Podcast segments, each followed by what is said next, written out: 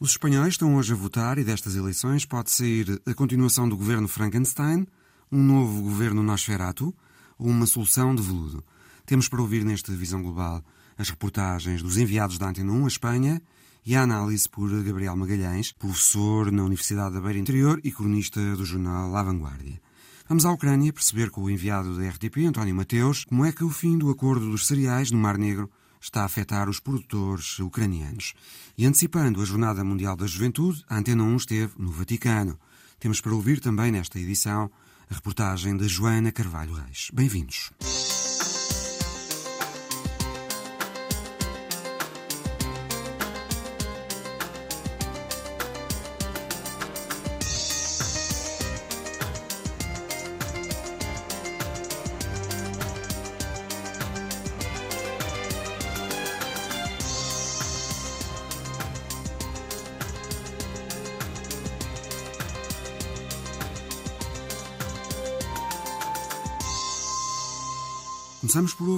Reportagem de um dos enviados da Antena 1 às eleições gerais espanholas. Mário Antunes registrou o que tinham para dizer eleitores em localidades do sul de Espanha.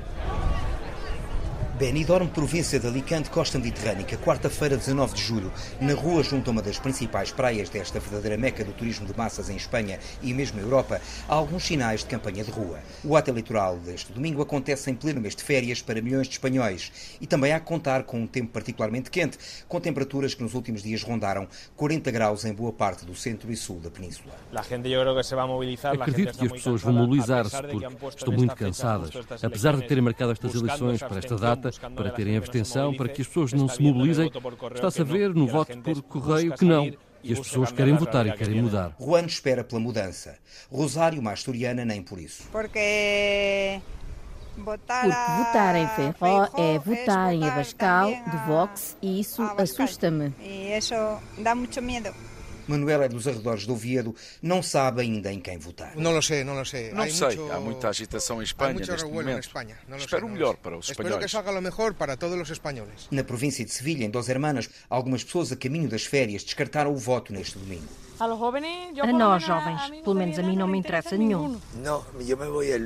Eu vou-me embora segunda-feira. Não tenho partido e por mim pode ganhar qualquer um. Sou de esquerda, mas não tenho partido. Para as eleições gerais em Espanha, a Constituição prevê o voto por correio. Este ano, os números bateram recordes. 2 milhões e meio de pessoas optaram pelo voto antecipado, mas a escolha faz-se este domingo para a maioria. O eleitorado do PP fala numa necessidade de mudança.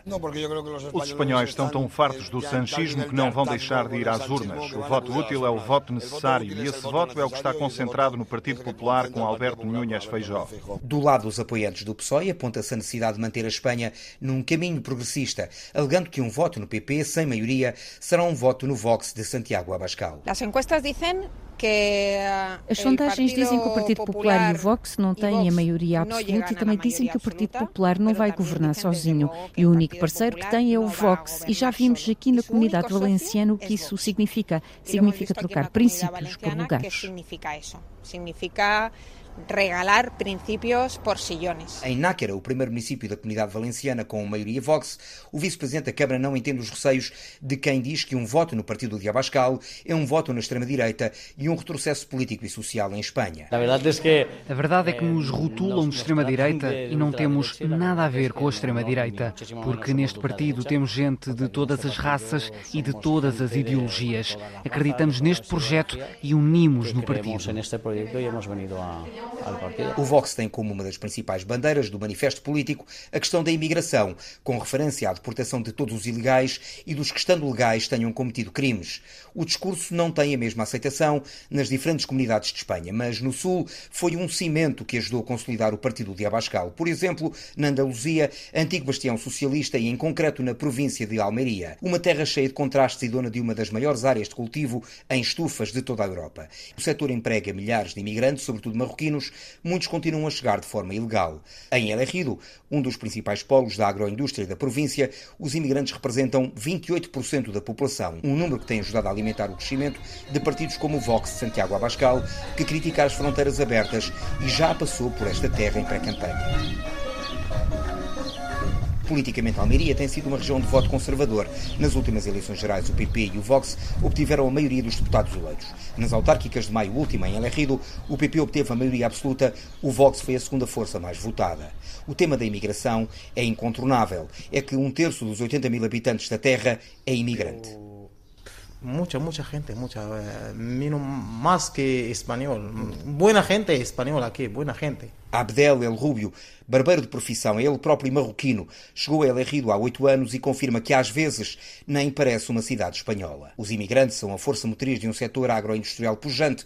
Começaram a chegar há três décadas, sem eles há quem diga, como Agostinho, que a economia local parava.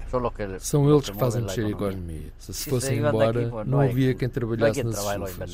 Mas nem todos estão confortáveis com a realidade demográfica de El Rido e os milhares de imigrantes, sobretudo os que continuam a chegar de forma ilegal. Uh, aqui no trabalho.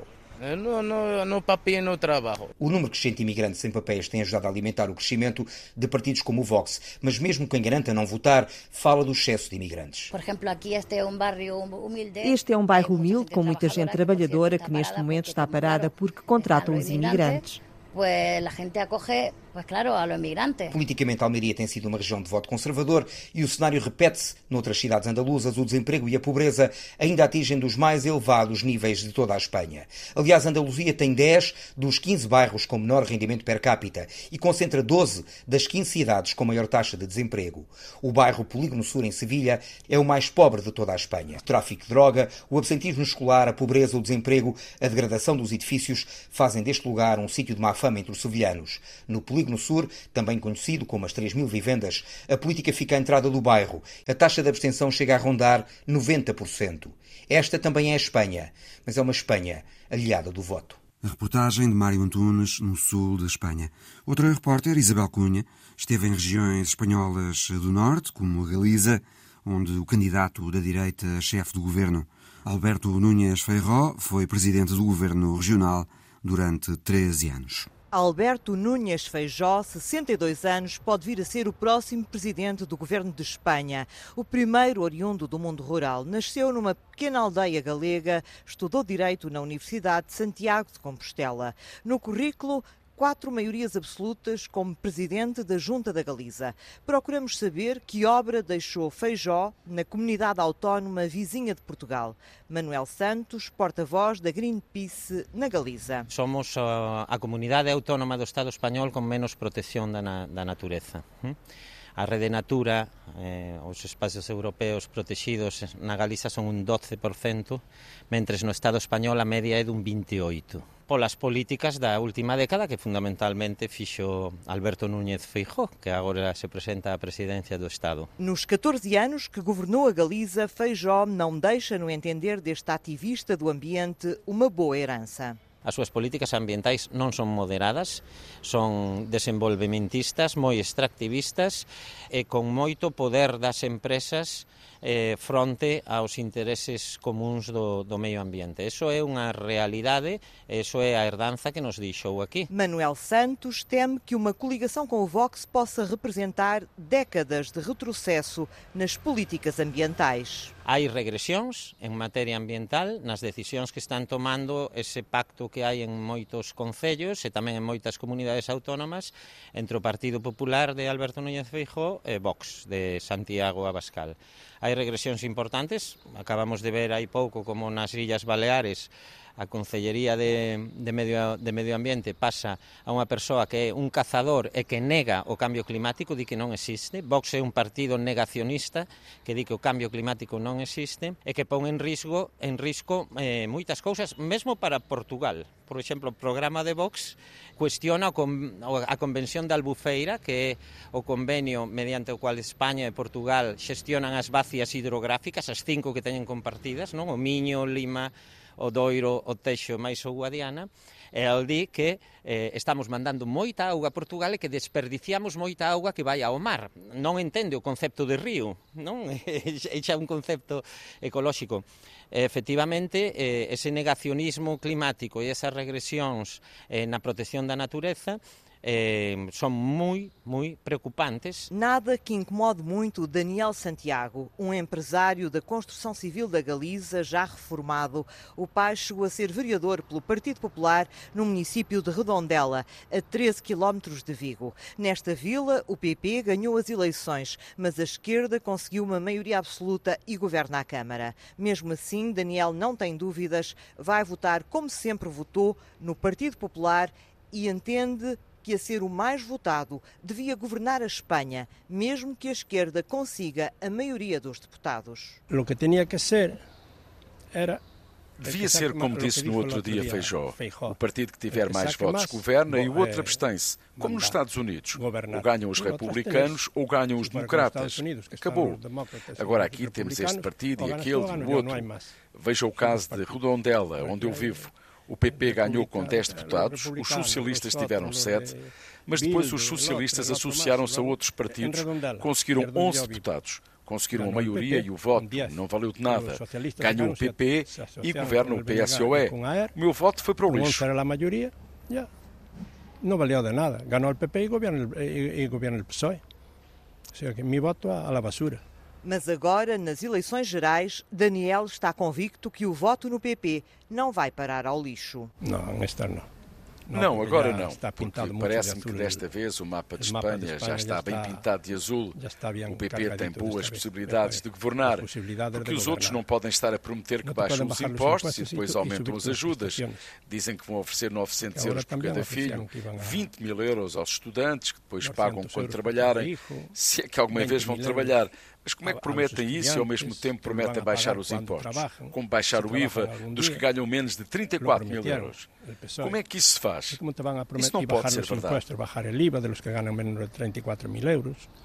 Não poder baixar impostos e subir prestações. Isso não, não, não pode ser verdade. Chamado à conversa, o Vox, este empresário reformado da construção civil, torce o nariz. Preferia que não, pero bueno. Preferia que não estivesse o Vox, mas que seja, como sou do PP, antes disso, de governar o PSOE. Pior que o que temos não vai ser, porque o PSOE está associado com o Bildo, com os que foram da ETA e tem as mãos sujas de sangue.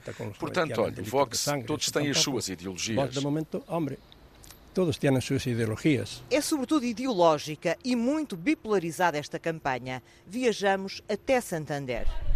Ao Sr. Feijó. Vou votar no Sr. Feijó. A direita em Espanha sempre nos deu muito dinheiro a ganhar e muitos postos de trabalho. O que o socialismo fez foi criar buracos financeiros. Em las arcas del dinheiro. A Cantábria pintou-se de azul nas últimas eleições para as câmaras e governo da região. O PP, mas também o Vox, estão a consolidar posições num território que nunca foi de esquerda e um acordo à direita para governar o país tem adeptos por estas bandas. Não estaria mal. Não estaria mal, porque obriga a que não haja tanta libertinagem. Outra eleitora diz que vota Vox porque está contra os imigrantes ilegais. Não gosto da imigração, gosto que venham, mas legais, porque ilegais não têm trabalho, como é que comem, como é que vivem. Prefiro não falar mais. Na mesa ao lado, a mesma opinião. Eu tirava os subsídios àqueles que não trabalham e ganham mais do que uma pessoa a trabalhar. E depois há quem esteja muito desiludida com os partidos do arco da governação. Vai fazer 40 anos que morreu Franco, estamos iguais, porque entre o PP e o PSOE mudámos de cão, mas não de coleira. São iguais. Para acabar, eu sei em quem vou votar, mas não vou dizer. E ponto, não lo vou dizer. O voto é secreto, ponto de honra para os espanhóis, pouco dados a grandes conversas sobre política com os jornalistas. Mais fácil destravar línguas no bairro onde nasceu Yolanda Dias, a mulher que se bate taco a taco com o Vox nesta campanha pelo terceiro lugar e aspira a ser a boia de salvação de Pedro Sánchez. Nasceu aqui, neste bloque. Como era quando era Aninha? Era muito alegre, muito simpática e muito guapa. Loira, de olhos claros, Yolanda Dias é a ministra mais popular do governo de Pedro Sánchez. Nasceu num bairro de classe média de Fene, município a 50 quilómetros da Corunha. Eu la recuerdo como mis niñas que eram pequeñas e vivia por aí. Responsável pela reforma laboral que fixou o salário mínimo em Espanha em 1080 euros. Advogada, despertou cedo para a política como militante do Partido Comunista. A mim parece-me uma política muito séria, sigue muito a sua linha política, cedendo, mas ao mesmo tempo sendo firme nas suas opiniões. Um orgulho para as mulheres de FEN algumas fervorosas apoiantes. Eu não tenho que pensar, eu, que eu voto a Yolanda, por encima de todo, tem que salir Yolanda. Temos que votar por ela porque somos daqui. Independiente disso, é a única que faz algo. E ponto. Mas neste café do bairro de São Valentim, nem todas estão convencidas. Não sei tampouco. Não, não decidido? Não, não lo tenho decidido. Noutra mesa, uma eleitora explica que é do Bloco Nacionalista Galego, mas para evitar que a direita chegue ao poder, vai votar Sumar. Eu normalmente voto BNG, pero como são eleições xerais, provavelmente por fazer voto útil, eu voto a Yolanda. Segundo a vice-presidente do governo de Pedro Sánchez, Yolanda Dias lançou nesta campanha eleitoral uma das promessas mais criticadas pela direita: dar 20 mil euros a todos os jovens a partir dos 18 anos para estudar ou criar o próprio emprego. O líder do Vox, Santiago Abascal, tem sido o alvo a bater pelas ministras de Pedro Sánchez. Sobretudo nós, mulheres, nenhuma pode ficar em casa no domingo, nenhuma. Temos que ser as protagonistas destas eleições. Pilar Alegria, ministra da Educação de Pedro Sanches e porta-voz nacional do PSOE, distribui cravos vermelhos pelos eleitores nas ruas de Carinhena, município a 35 km de Saragoça, por onde é cabeça de lista. Olá, como estás? Olá, como estão? Bem? Vamos lá saber. Domingo vamos votar ou não? Sim, ele sabe. Muito bem, mas é preciso ir votar e votar bem. É preciso seguir em frente. É preciso seguir em frente. Eleições que a Ministra da Educação acredita não estão perdidas. Diz que basta olhar para as sondagens de outras campanhas. O ambiente de reviravolta é o que se respira ultimamente e também quero dizer que nos últimos 30 anos, nas sondagens, quase nunca se acertou no resultado das eleições gerais. E eu estou confiante que na noite de 23 de julho vamos celebrar uma vitória eleitoral. Vamos a celebrar a vitória eleitoral. Até porque, acrescenta a porta-voz do PSOE, o governo mudou a vida de milhares de espanhóis. Subimos o salário mínimo que está a beneficiar mais de 3 milhões de trabalhadores. Tomamos medidas fundamentais como a subida das pensões a beneficiar quase 11 milhões de pessoas no país. Os eleitores socialistas também estão convencidos de que nada está perdido. Eu tenho toda a confiança de que vai ganhar, porque lo sinto na calle. Reportagem de Isabel Cunha. A seguir, analisamos estas eleições gerais espanholas numa conversa com Gabriel Magalhães, professor na Universidade da Beira Interior e cronista do jornal La Vanguardia. Professor Gabriel Magalhães, boa tarde. O professor escreveu um artigo para a imprensa esta semana em que diz que estas eleições espanholas lembram um filme de terror. Por um lado, temos o governo liderado por Pedro Sánchez, do PSOE, que tem apoios da esquerda que se podem repetir numa próxima governação e que se tem dito em Espanha que é uma espécie de governo Frankenstein. Por outro, há a possibilidade, caso o PP vença, de vir a haver um governo PP-Vox que será o governo Nosferato. Do que é que podemos estar mais perto, professor? De um novo governo Frankenstein ou de um governo Nosferato? Boa tarde. É realmente a política espanhola está muito marcada por estas metáforas de, de filme de terror e há uma curiosidade é que elas vêm dos, dos próprios partidos.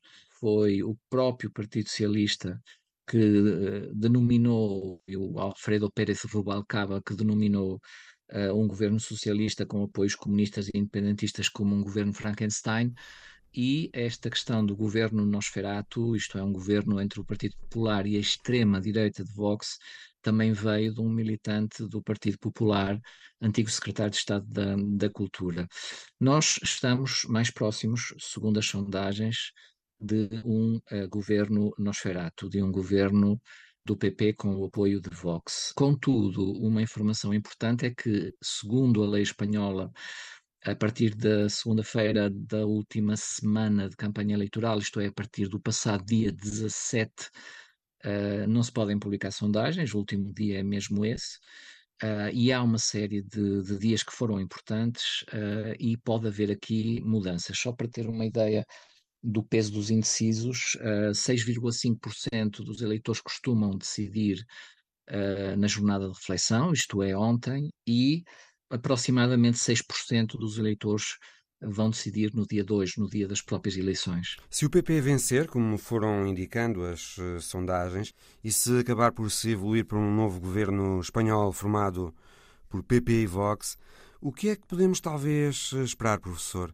Tendo em consideração os exemplos que existem já de governos PP e Vox ao nível autonómico em Castilha e León, e depois das eleições autonómicas de maio também na Comunidade Valenciana e na Extremadura? Nós temos na, na Europa e no Ocidente um movimento, quase um movimento tectónico, podemos dizer assim, muito profundo da afirmação da, da direita e da extrema-direita, com o exemplo italiano com a questão do Trump e do Bolsonaro na, na, América do Sul e na América do Norte, e também com governos como o do Viktor Orbán na Hungria, o governo polaco, uh, ou o governo finlandês também. E eu penso que isso é logo uma primeira dimensão importante desta questão de um provável governo PP-Vox, seria a afirmação dessa, dessa corrente, que é, no fundo, uh, uma nova tendência histórica. Uma corrente, professor, que no seu entender, creio, tem origens, eh, poderá ter origens na China.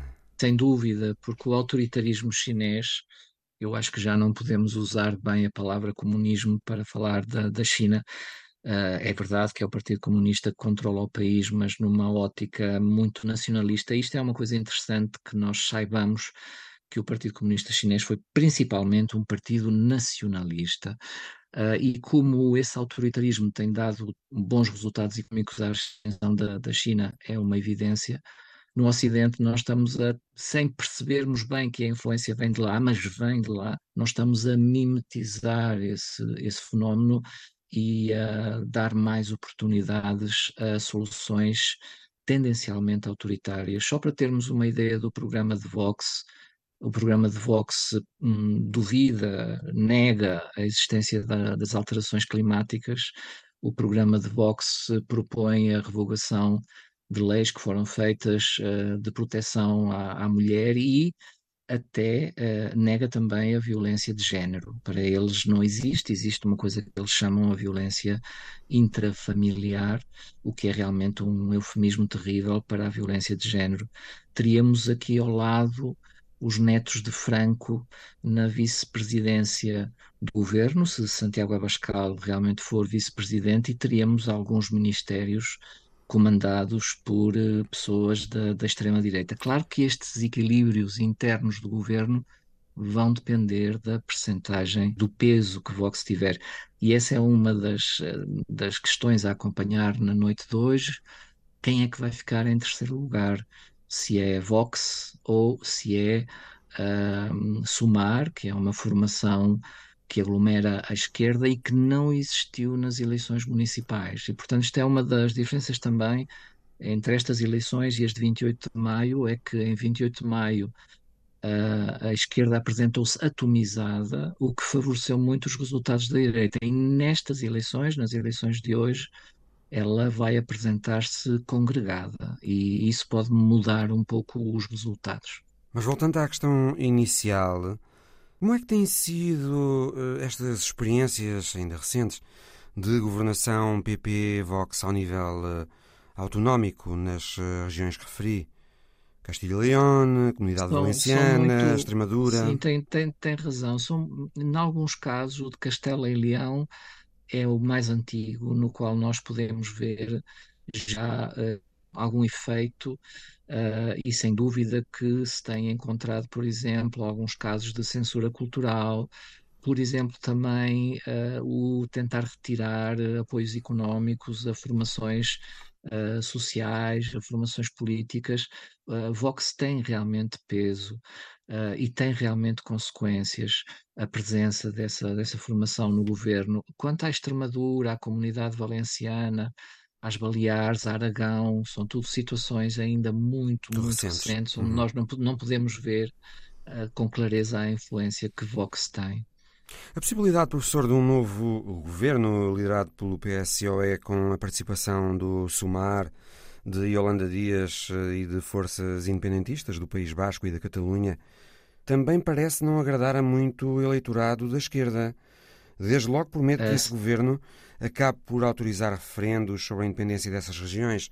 É bom lembrar que problema... todos esses partidos, Bildu, CUP, Juntos pela Catalunha, Esquerra, todos eles continuam a exigir referendos de autodeterminação. Esse medo é fundado, professor?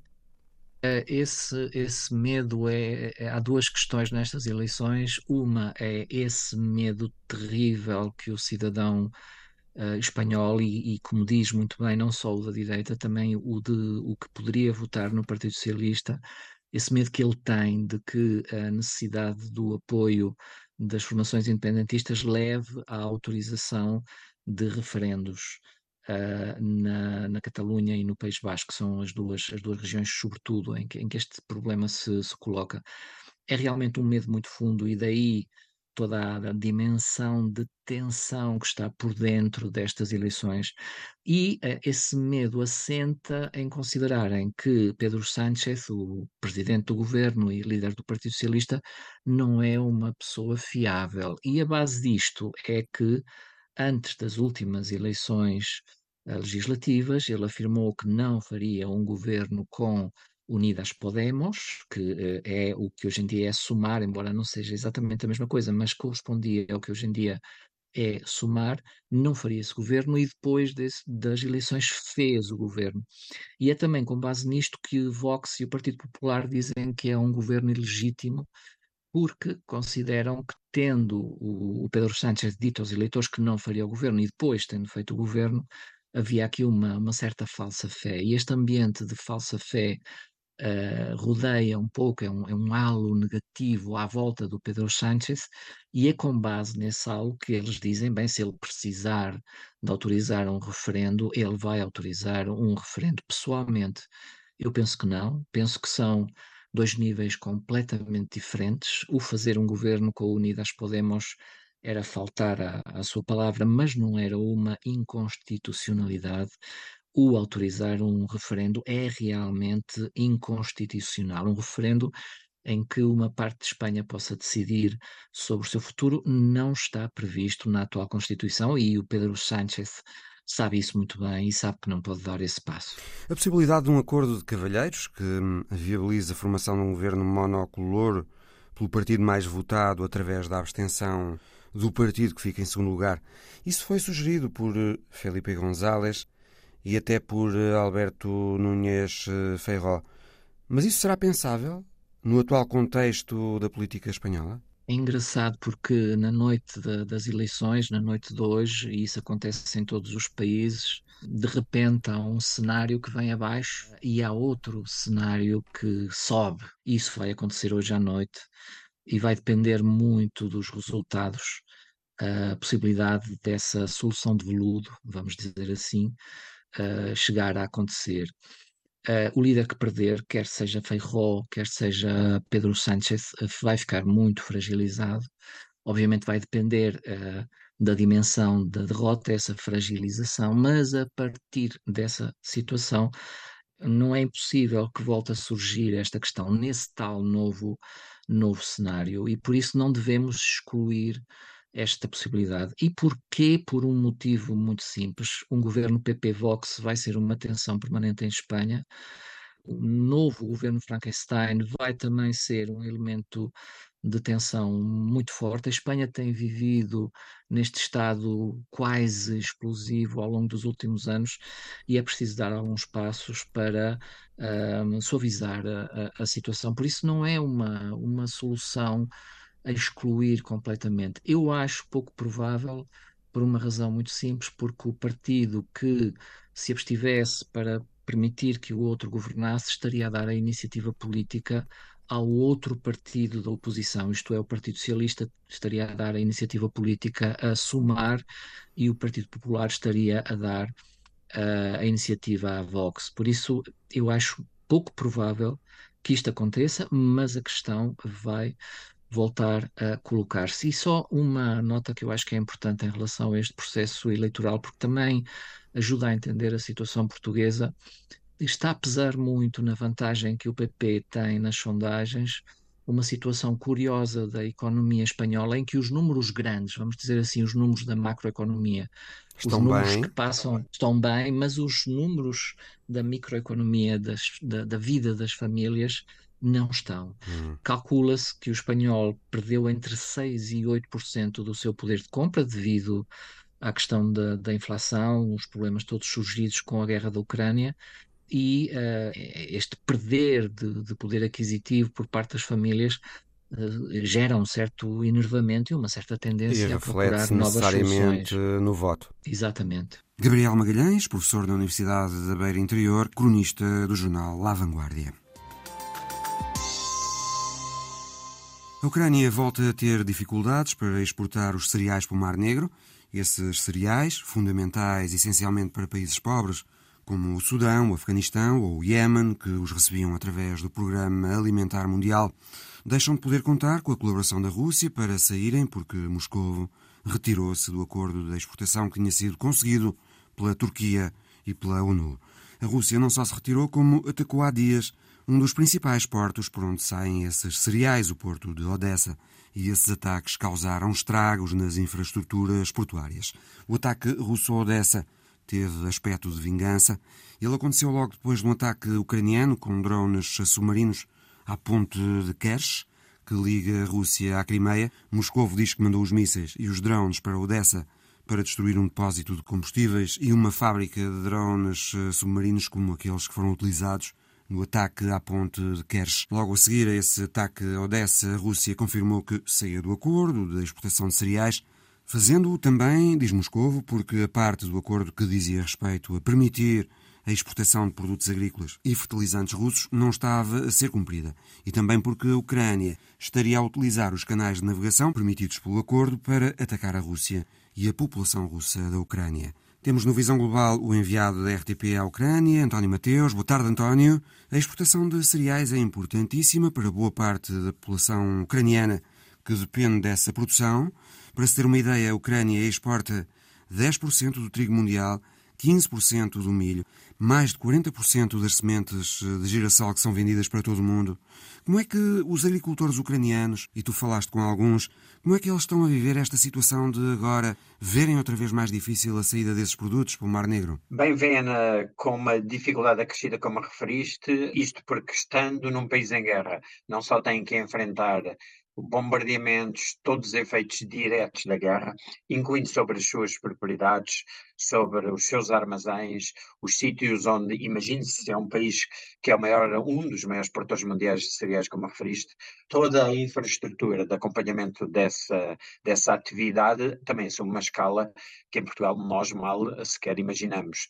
Para além destas dificuldades que eles já tinham, estes bombardeamentos uh, verificados durante esta semana tanto ao porto de Odessa, principalmente, mas também a Mykolaiv, criaram uma dificuldade que já não só se confina em termos temporais, ver ou não novo acordo com a Rússia, mas também depois há ferida que fica aberta, porque têm sido destruídas infraestruturas, tanto num porto como no outro, infraestruturas quer de armazenamento de cereais, quer de transferência dos mesmos para embarcações que ali venham a aportar, e isso obrigará a que antes de haver nova exportação, naturalmente terá que ser reconstruída toda essa infraestrutura. Isto por um lado. Por outro lado, o bloqueio dessa capacidade física de exportar os milhões de toneladas de cereais que seriam exportados pela Ucrânia, também cria uma dificuldade acrescida aos agricultores, que é a de não, não terem mercado para aquilo que já está produzido aqui. Ou seja, enquanto que o mundo exterior fica à fome por não ter cereais, aqui a oferta é tão grande que os preços baixam. entram em colapso. Entram em colapso. Baixam muito? Uh, baixam muito porque a oferta é muito maior do que a procura, Mário. Por outro lado, a União Europeia, numa realidade naturalmente exterior ao que ocorre aqui no terreno, sugere que essa transferência seja feita por via ferroviária, mas o problema é que a via ferroviária está a ser utilizada para trazer para as linhas da frente os armamentos, munições que estão a ser entregues à Ucrânia pelos aliados ocidentais. Portanto, Portanto alternativas à exportação por eh, rotas terrestres não são viáveis? Não são, quer dizer, são viáveis, mas numa escala minimal, Mário, porque por estrada, imagine-se Imagine-se a fila quase astronómica que teria de haver de, de, de, caminhões para se escoar a mesma coisa que navios contentores cargueiros uh, retiram daqui. Para os nossos ouvintes terem uma ideia, a paragem anterior até haver este acordo mediado por António Guterres e pelo presidente da Turquia, e que foi agora cancelado, já estavam armazenados dentro da Ucrânia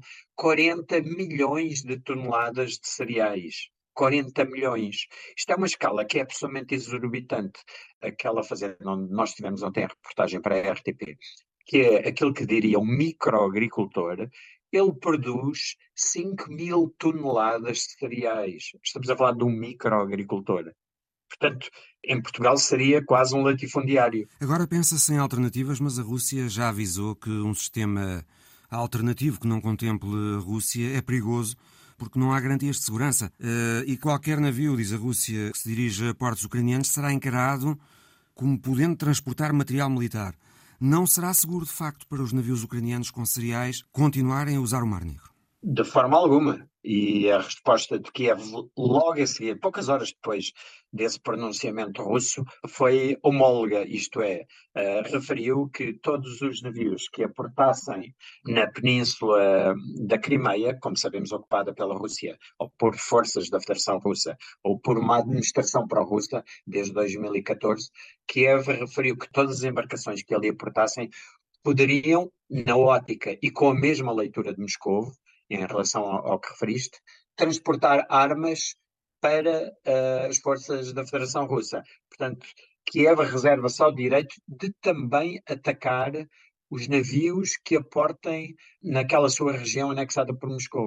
Portanto, nós estamos aqui a assistir um, como se diz em inglês, tit for tat, que é um dá e o outro ameaça em proporção, e esta escalada é altamente preocupante, naturalmente. Há talvez a possibilidade, António, de haver eh, novidades relativamente o abastecimento de cereais, quer ucranianos, quer russos, aos países pobres durante a Cimeira da Rússia com os países africanos, agora no final do mês em São Petersburgo. Havia em teoria essa esperança, para nós que observamos diariamente e de forma muito proximal o desenvolvimento destas coisas no terreno, essa esperança era, posso assegurá-lo, mínima ou muito limitada, porque nós observamos aquilo que acontece no terreno em termos militares, não é? Até poderia haver eventualmente uh, um assinar de um protocolo qualquer por responsáveis políticos, mas depois como é que isso se poderia concretizar no terreno se os combates persistem, se os portos estão a ser destruídos, se os produtos não podem fisicamente sair e se a Federação Russa continuar a bombardear, como fez nas últimas noites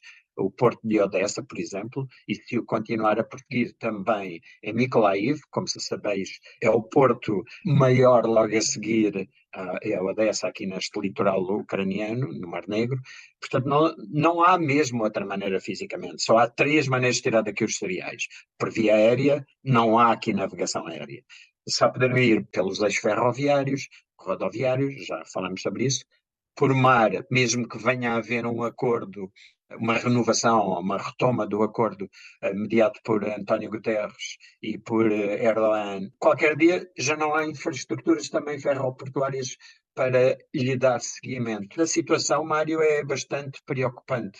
Basta dizer que nas primeiras 24 horas logo depois do primeiro bombardeamento uh, russo ao porto de Odessa, o preço do trigo uh, nos mercados internacionais subiu logo 8%. Nos futuros. E ainda está, no mercado ainda está ativo. Exatamente. Portanto, é muito importante não, nós olharmos para isto de forma muito atenta, porque isto não é um tipo de situação que, como referiste, cria problemas diretos e imediatos a populações no norte da África e no Médio Oriente que dependem literalmente do pão para a boca da reativação deste acordo, mas também na Europa avançada e até em Portugal.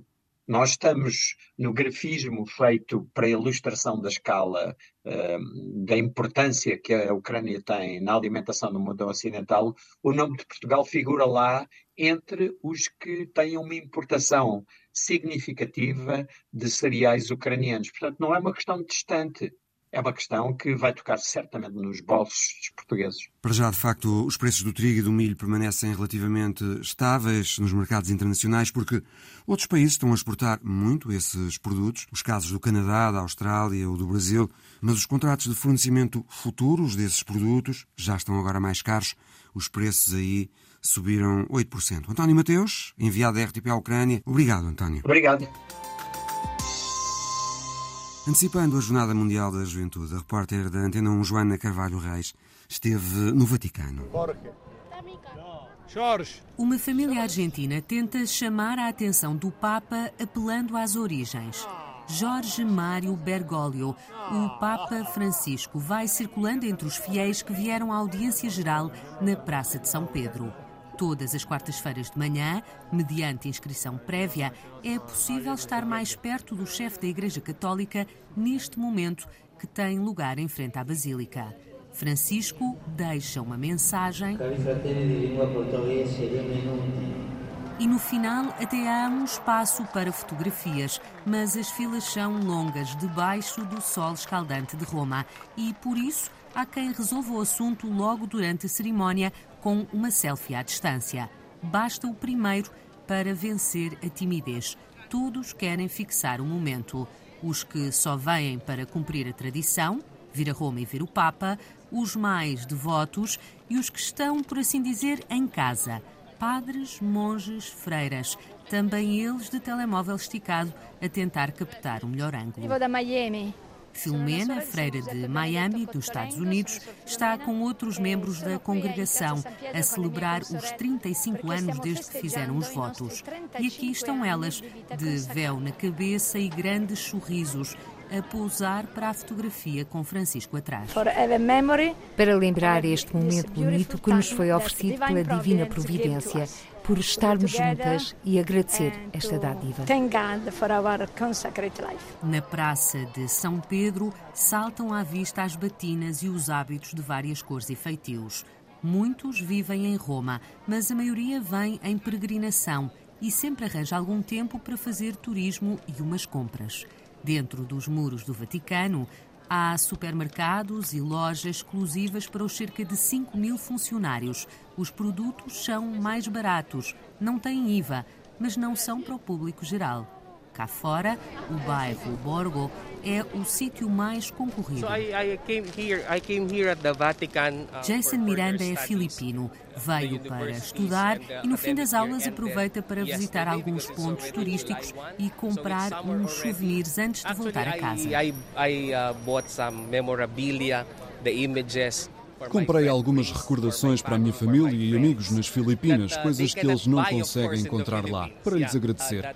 Não tem a ver com o valor material, o que interessa é a intenção. Mas o material também importa, ou antes, a qualidade. Josefine Freira Canuciana é de Singapura, mas vive em Roma há 18 anos. Italians have very, have very high respect for their products. Os italianos respeitam muito os produtos deles, são artesãos.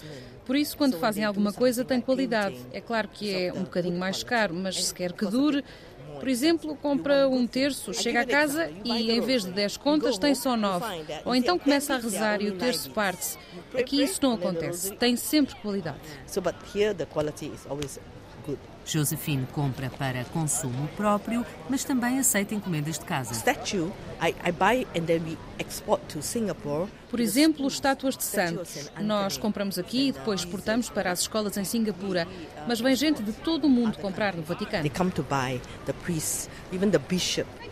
Ali ao lado está a Ricordi di Roma, a loja especializada em tapeçarias religiosas made in Itália. Já vai sendo raro por aqui, diz Liliana. São tudo coisas chineses.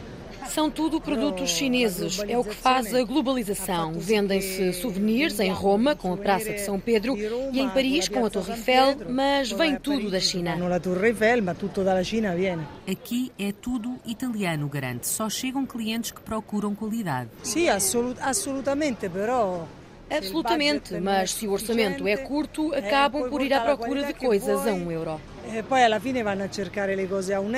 No bairro Borgo e à volta da Via da Conciliação, a principal avenida do Vaticano, há lojas para todos os bolsos e souvenirs variados.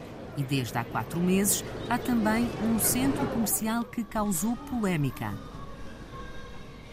Fica a dois minutos a pé da Basílica de São Pedro, mas a entrada é tão discreta que nem o GPS no telemóvel a reconhece. Quando foi anunciado, em setembro último, o Vatican Mall gerou contestação. A história foi contada na altura pelo jornal italiano La Repubblica.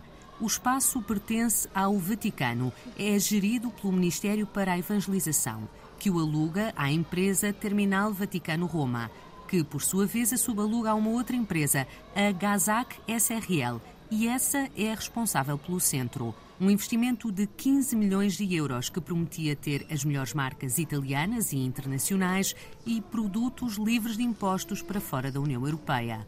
Alguns cardeais disseram na altura que não se sentiam representados pelo projeto de um centro comercial de luxo no coração de uma igreja que o Papa Francisco deseja ser pobre para os pobres. Talvez por isso, quando o centro abriu, já não se chamava Vatican Mall, mas Caput Mundi e está vazio, com muitas lojas que entretanto fecharam.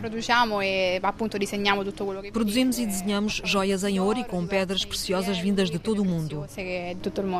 Nádia trabalha numa joalharia de luxo. Ela diz que neste momento não há muitos clientes. Mas pouco a pouco vão aparecer quando o centro comercial fizer mais publicidade. Isso já está previsto. Nós estamos contentes com esta opção. Dentro de Roma, no centro histórico, não há espaço para este tipo de projetos. Por isso, vamos continuar aqui. Siamo ancora fedeli al nostro principio di rimanere qui per un motivo.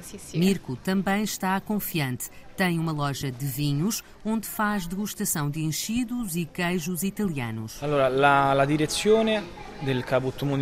Comunicado não A direção do Caput Mundi disse-nos recentemente que vai fazer uma grande aposta para comunicar o centro junto das agências turísticas e dos alojamentos.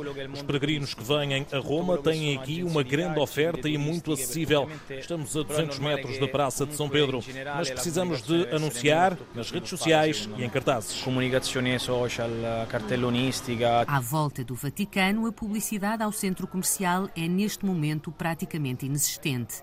Mirko está consciente da polémica. Em curso d'opera que stato cambiato il nome, perché noi abbiamo sottoscritto l'accordo come Vatican Mall. Sabemos que o nome mudou durante as obras. Nós assinamos o contrato quando era Vatican Mall e depois foi tudo alterado para Caput Mundi. Mas nunca esteve pensado para ser um sítio de produtos de luxo. Não é igual aos outros, com grandes marcas. Vende produtos mais exclusivos, mas não é de luxo. Mas não c'è stato mai indicato come um posto de luxo. E quanto ao facto de ser propriedade do Vaticano, nós abbiamo sottoscritto um acordo accordo, quindi un contratto con una società italiana. Assinámos um acordo com uma empresa italiana. Foram empresários italianos que investiram. Não temos nenhuma ligação ao Vaticano, a não ser o facto de sermos vizinhos. Não c'è nulla di collegato col mondo del Vaticano, se non la, la vicinanza. E vão ficar, até porque têm um horizonte. Um jubileu. Daqui a uns tempos há o jubileu, que é muito importante. Esperamos atrair o maior número de clientes e aproveitar esta oportunidade. O jubileu a grande festa da Igreja Católica que acontece já dentro de dois anos. São esperados milhões de pessoas em Roma. O grande regresso depois da pandemia que teve impacto nos números. Mas já mal se nota. Aos domingos, quando o Papa vem à janela e reza o Ângelus, a Praça de São Pedro está bem composta. E o entusiasmo é o de sempre. Emozie, sim, sim, di più ci sono emozie, sim. Toda a próxima semana, na Antena 1, vamos ter reportagens diárias de Joana Carvalho Reis numa série intitulada De Roma a Lisboa, Cinco Histórias do Vaticano. Um homem e uma cadela, três meses à deriva no mar, sobreviveram. É a história da semana de Alice Vilaça. Okay, can I get your name, please? Uh, Tim Shaddock. Okay, where are you from? I'm from Australia. Tim yeah. e Bella, uma história de sobrevivência. Podia ser o título desta aventura. Um navegador australiano e a sua cadela sobreviveram quase três meses à deriva no Oceano Pacífico. Comeram peixe cru e beberam água da chuva. Oh, I'm feeling alright. I, uh, um, I'm feeling a lot better than I was, I can tell you. Thanks so much. A história foi protagonizada por Tim Shaddock, um australiano de Sydney de 54 anos, e pela sua cadela Bella. Em abril, os dois saíram de La Paz, no México, com destino à Polinésia Francesa mais ou menos 6 mil quilómetros de distância. Mas algumas semanas após o início da viagem, uma forte tempestade destruiu os aparelhos eletrónicos do catamarã. Depois de quase três meses perdidos nos mares, acabaram por ser resgatados por uma traineira de atum ao largo da costa do México, depois de terem sido avistados por um helicóptero que acompanhava o navio. A bordo do Maria Adélia, Tim contou ao mestre da embarcação que se alimentaram de peixe cru, mas confessou que dava mais comida à cadela do que aquela que ele próprio comia. Le dava a sua perrita. Disse, oh, disse, eu le dava mais a minha perrita que a mim. Tim contou também que tinha rezado, tinha pedido para morrer. E foi nesse momento que a cadela se agitou. E Tim percebeu a presença do helicóptero no ar. Havia pedido ao Criador que se lo llevara. Acaba de terminar de orar novamente quando sua perra começou inquieta a ladrar e já depois ele escutou o helicóptero. De braços estendidos, Tim pediu ajuda. Foi nesse momento que a equipa de resgate se aproximou do catamarã e resgatou Tim e a cadela Bela. Hi, sir. Speak English? Já em terra firme, no México, Tim agradeceu por estar vivo. Uh... Confessou que chegou a pensar que não escaparia com vida desta aventura para a contar. Contou também que conheceu a cadela Bela no México e que a cadela foi importante nesta jornada. Bella sort of found me in the middle of Mexico. She's Mexican, you know, she... Tim tem que regressar à Austrália. A cadela Bela vai ficar no México e encontrou um novo dono. E Tim diz com alguma graça que a cadela é mexicana. She has a new dad and, and now I, I give her to her new papa. I, she, she is a Mexicano girl. Mas Tim promete voltar. Em parceria com a empresa que o salvou, quer lançar um projeto que irá resultar em livro, no qual vai contar esta história de três meses à deriva no mar. Depois de ter colocado os pés em terra firme e rodeado da tripulação do barco que o salvou, Tim agradeceu e deu vivas ao México. Viva lá, México! Visão Global volta para a semana. Até lá!